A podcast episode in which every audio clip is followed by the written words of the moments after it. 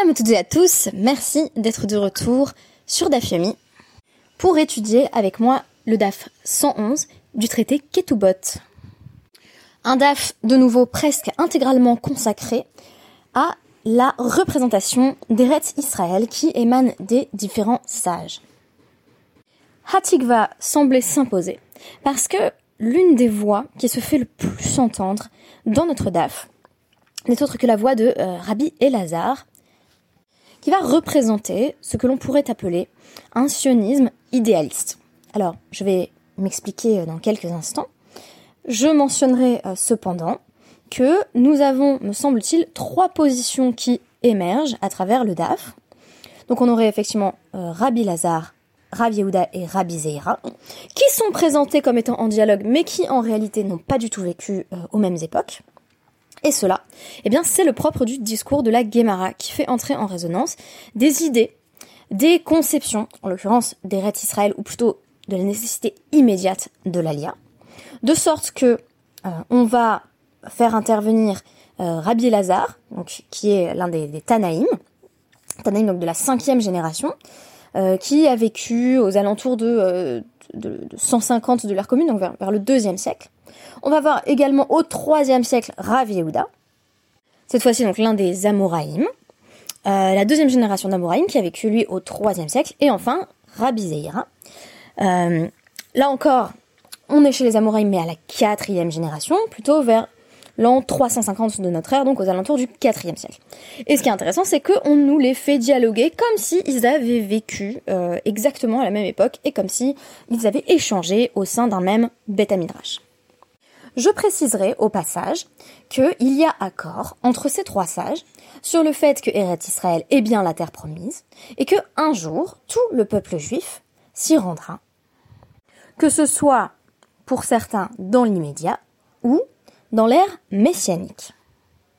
La question centrale n'est donc pas la valorisation d'Eret Israël, qui est tenue pour acquise, mais plutôt la nécessité de faire son alia et si nécessité il y a, quand faut-il la faire? Est-ce qu'on a intérêt à faire son alia en masse ou plutôt euh, par petits groupes, par famille? C'est cela qui va faire l'objet de développement dans notre DAF 111. J'ai trouvé intéressant, notamment dans euh, notre Hamoud Bet.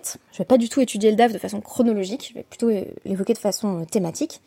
Dans notre Hamoud Bet, on a ce qu'on peut appeler un pays de cocagne. Alors un pays de cocagne, dans l'imaginaire de certaines cultures européennes d'ailleurs, c'est une sorte de paradis terrestre. Une contrée miraculeuse où la nature va déborder de euh, générosité pour ses habitants, pour ses hôtes. Et Eretz Israël est présenté exactement comme cela. En droite lignée, euh, euh, des psukim qui nous annoncent Eretz Zavatra la vache. Ça va être une terre où coule le lait et le miel. Et donc, le Hamoud Bet, donc notre deuxième page de euh, la page 111, c'est le lieu de l'explosion de commentaires débordants d'admiration sur Eretz Israël. C'est vraiment, on nous décrit une utopie, euh, une terre parfaite. Donc, on va euh, avoir droit à une série d'anecdotes sur les bienfaits de cette terre. On nous dit, le miel coule des figues sur les arbres, du lait s'échappe des pies des chèvres, tandis qu'elles marchent. Et les vignes sont chargées de grappes miraculeuses. D'autant plus que le vin qui est issu de ces grappes peut remplir des jarres entières et présente absolument toutes les vertus. Et je me suis dit que ce qui était intéressant, c'est qu'on pouvait envisager ce DAF comme une sorte de euh, mode d'emploi. Alors comment donner envie à quelqu'un d'émigrer en Eretz Israël? Il va y avoir deux types de bénéfices qui vont être évoqués et développés. D'une part les bénéfices matériels, d'autre part les bénéfices spirituels. Alors si on n'avait que les bénéfices matériels, euh, que je viens notamment d'évoquer avec euh, cette description d'une fertilité incroyable de la terre, euh, d'une terre voilà luxuriante qui apporte tous ses bienfaits, on peinerait à comprendre pourquoi justement dans la fin de notre DAF d'hier, on nous disait qu'il faut savoir renoncer à une belle demeure en dehors d'Eretz Israël pour se rendre en Eretz Israël. je rappelle que la hiérarchie est la même quand on est en Eretz Israël pour aller à Yerushalayim. Donc il faut être capable de renoncer à un certain confort matériel au bénéfice d'un confort spirituel. Et pourtant, euh, le DAF ne nous épargne aucun détail sur euh, cette, profusion incroyable liée à la Terre elle-même. Il y a d'ailleurs une comparaison implicite qui est esquissée entre euh, Eretz et le Olam Abba, puisqu'on nous dit que dans le Olam Abba, on continuera euh, à faire à peu près les mêmes tâches que dans le Olam en, ce bas monde, mais que les tâches qui nous paraissaient pénibles euh, deviendront très accessibles. Quant aux bénéfices spirituels, euh, j'évoquerai peut-être celui qui est le plus mis en avant par Rabbi Elazar, qui va porter systématiquement ce discours euh, d'éloge hyperbolique de la terre d'Israël. C'est donc tout simplement cette déclaration de Rabbi Elazar, Metim einam.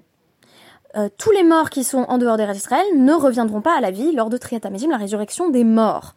Donc, on est presque ici dans un registre de la menace, de sorte que l'Agmara va devoir nuancer au plus vite en disant si si quand même certains de sadikim vont tout de même ressusciter, parce que c'est un peu embêtant de, de lier euh, la promesse de la résurrection des morts à la terre stricto sensu, et pourtant Rabbi Lazar a un pasouk à l'appui, Yecheskel euh, 26-20. Euh, Venatati tzvi beretzraim, donc littéralement, euh, j'établirai la, gloire euh, dans la terre des vivants. Donc Eretz euh, chez Tzivoni Ba, Metim Chaim, dans la terre que je désire, c'est-à-dire dans la terre que j'ai désignée pour le peuple d'Israël, c'est Hachem qui parle, ils vivront. Euh, chez En Tzivoni Ba, En Metim Chaim, mais dans la terre que je ne désire pas, c'est-à-dire s'ils sont en exil, eh bien, je ne les ressusciterai pas. Autre déclaration, euh, dans le même registre, mais cette fois-ci c'est c'est Rabbi Yochanan, donc c'est rapporté au nom de Rabbi Yochanan, Kol ha'mehalech arba amot be'eret Israël, muftach lo shehu ben haolam haba. Toute personne qui a fait même euh, trois pas en Eretz Israël, c'est bon, le monde à venir lui est garanti. Euh, je me suis demandé si euh, ces deux types de bénéfices, donc spirituels et matériels, s'adressaient à, à, deux types de publics différents qu'on souhaiterait motiver à faire l'ALIA.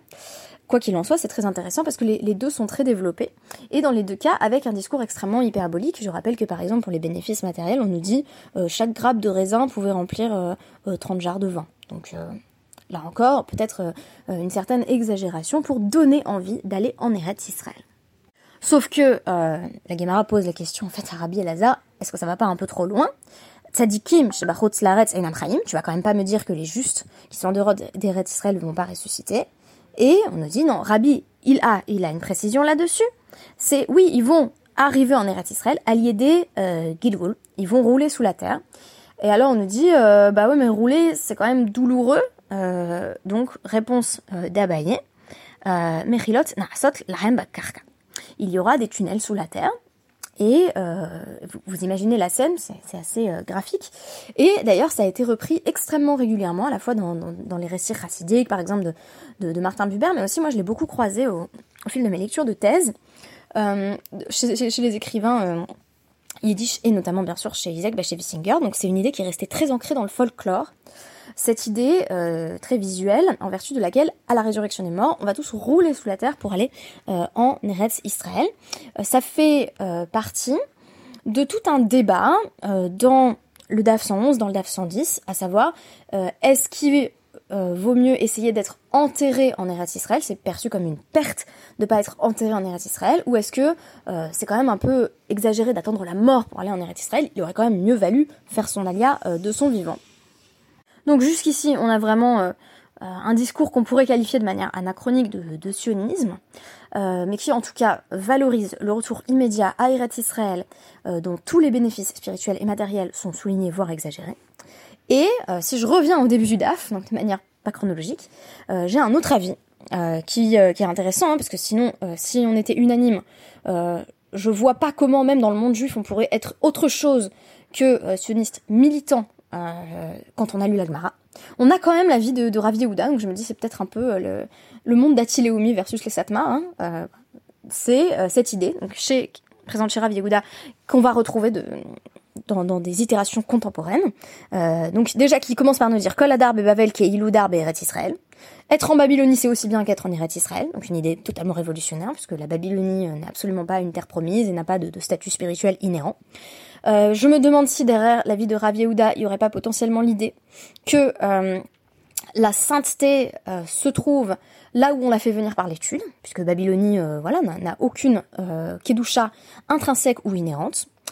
Est-ce que finalement, par ce qu'on a fait de la Babylonie, par notre étude, on n'a pas fait en sorte que Babel mérite ce statut privilégié? Abaye euh, semble aller dans le même sens en disant euh, donc euh, la Babylonie ne souffrira pas des révélés des Mashiach, des souffrances qui annoncent l'arrivée du Messie. On a également donc une anecdote qui est à l'intersection entre le DAF 110 et le DAF 111. On nous dit que Rabbi Zera avait envie de, partir en Eretz Israël et son maître qui était Rabbi Yehuda a dit Kol haole mi Babel, l'Eretz Israël, over be'ase toute personne qui émigre de Babel et qui se rend en Eretz Israël a transgressé une mitzvah positive. Ok, carrément, là encore, un langage très hyperbolique, mais en sens inverse. Euh, chez Neymar, parce qu'il est dit dans Yirmiyahu, 27-22, euh, donc Bavela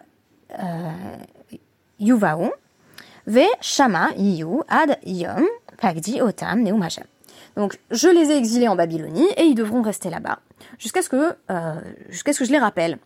Euh, oracle de l'Éternel. Donc, euh, tant qu'Hachem euh, nous a pas fait miraculeusement revenir en Eretz Israël, tant qu'on n'a pas une manifestation providentielle du désir d'Hachem qu'on revienne en Eretz Israël, ce serait presque sacrilège d'anticiper sur la volonté d'Hachem et de décider, je fais mes valises et je m'en vais.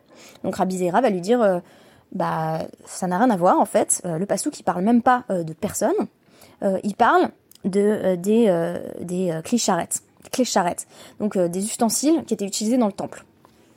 Et du coup, Rav Yehuda, il est un peu coincé sur ce pasouk, donc il a recours à un autre, cette fois-ci Shirachirim 2.7, euh, qui nous dit, euh, donc c'est Hishbati etrem benot Yerushalayim, je vous en conjure, fille de Jérusalem, et la suite du pasouk c'est ne réveillez pas l'amour avant qu'il ne qu'il ne le faille, avant que le que le moment convienne. Donc euh, le sous-entendu par rapport à la manière dont Rav Yehuda mobilise euh, ce pasouk, c'est euh, je vous en conjure, laissez le temps aux choses. Il va y avoir un moment providentiel pour retourner en Irak Israël et c'est pas maintenant. Il ne faut pas précipiter les choses. Et je pense que ça, c'est un argument qui est toujours invoqué dans des discours non sionistes ou anti-sionistes qui peuvent exister dans le monde juif. Et là, Rabbi Zeira va s'opposer à Rav Yehuda, tout en proposant une sorte de moyen terme, en disant euh, qu'est-ce que ça veut dire, euh, ce passage de Shirachirim 2.7 Ça veut dire Harushelo Ya'alu Israël Bechoma. Ça veut dire que tout Israël ne doit pas faire son alia en masse. Euh, Bechoma, c'est littéralement comme un, comme un mur, quoi. Mais des individus, eux, sont encouragés à faire leur alia euh, comme bon leur semble. Donc si on suit un petit peu ce raisonnement et, ces trois chitotes qui émergent, on a l'impression que Rabbi Lazare, ça pourrait être euh, la Aliyah à tout prix, maintenant et tout le monde, que Rabbi Zeira, ça représenterait euh, une série de ce qui est appelé des, des des serments euh, adressés par Hachem au peuple d'Israël. Euh, et donc ce, serait les, les, le peuple juif qui s'engagerait, donc à travers finalement le serment est peut-être plutôt celui du peuple. Donc le peuple s'engage à ne pas déménager en Eretz Israël en masse, donc tout le peuple ne doit pas revenir d'un coup. Euh, Hachem fait également promettre aux Juifs de ne pas se rebeller contre les Umot Haolam. Donc c'est pas la peine d'essayer de faire la révolution chez nous, hein, apparemment. Et enfin, euh, Hachem fait jurer les nations de ne pas nous traiter euh, trop, euh, trop durement. Ce dernier serment, on pourrait se poser des questions sur ce qu'il est devenu par la suite. Et à chaque fois, tandis que Rabbi Zeira cite ces différents serments, euh, Rav va répondre à chaque fois euh, à travers ce même pasouk euh, im taïru ve'im euh, teoreru. Euh, donc n'éveillez pas et ne, forcez pas l'amour à venir avant son heure. Ce qu'il interprète comme une interdiction carrément hein, pour les juifs de se déplacer en Eretz Israël, même des individus, avant que Hachem n'ait donné le signe.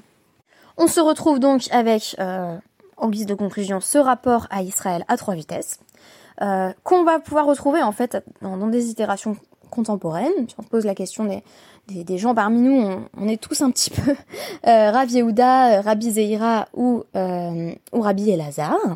Donc soit euh, Rabbi Elazar, c'est la position qui me semble d'ailleurs dominante hein, dans, dans, le DAF, qui en tout cas euh, est la plus détaillée et qu'on pourrait qualifier de position idéaliste. C'est-à-dire Israël, c'est parfait, vous lâchez tout et vous y allez.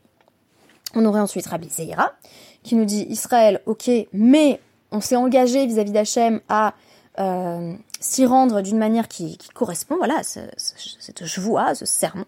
C'est-à-dire qu'on ne doit pas y aller tous ensemble, c'est une trajectoire individuelle. En gros, euh, ça correspondrait aux positions euh, de moyen terme à l'heure actuelle qui disent, ben, en fait, à chacun sa décision, quoi. chacun va en Eretz Israël si c'est ce qui lui correspond à ce moment-là au niveau bah, spirituel, matériel, etc. Et enfin, on aurait une position qu'on pourrait qualifier d'antisioniste, bien que ce ne soit pas une position qui témoigne de moins d'amour de la terre, mais plutôt d'un espoir messianique, Rav Yehuda, euh, avec euh, les euh, juifs antisionistes que, que nous connaissons peut-être, et qui affirmerait qu'on attend un signe divin pour pouvoir retourner en Eretz Israël. Voilà, eh bien j'ai trouvé ça intéressant en tout cas de proposer le parallèle entre les, positions qui existent dans l'Agmara et ce qu'on peut toujours observer à l'heure actuelle. J'espère que cela ne vous aura pas semblé trop grossier et que cela aura retenu votre attention. Merci beaucoup et à demain.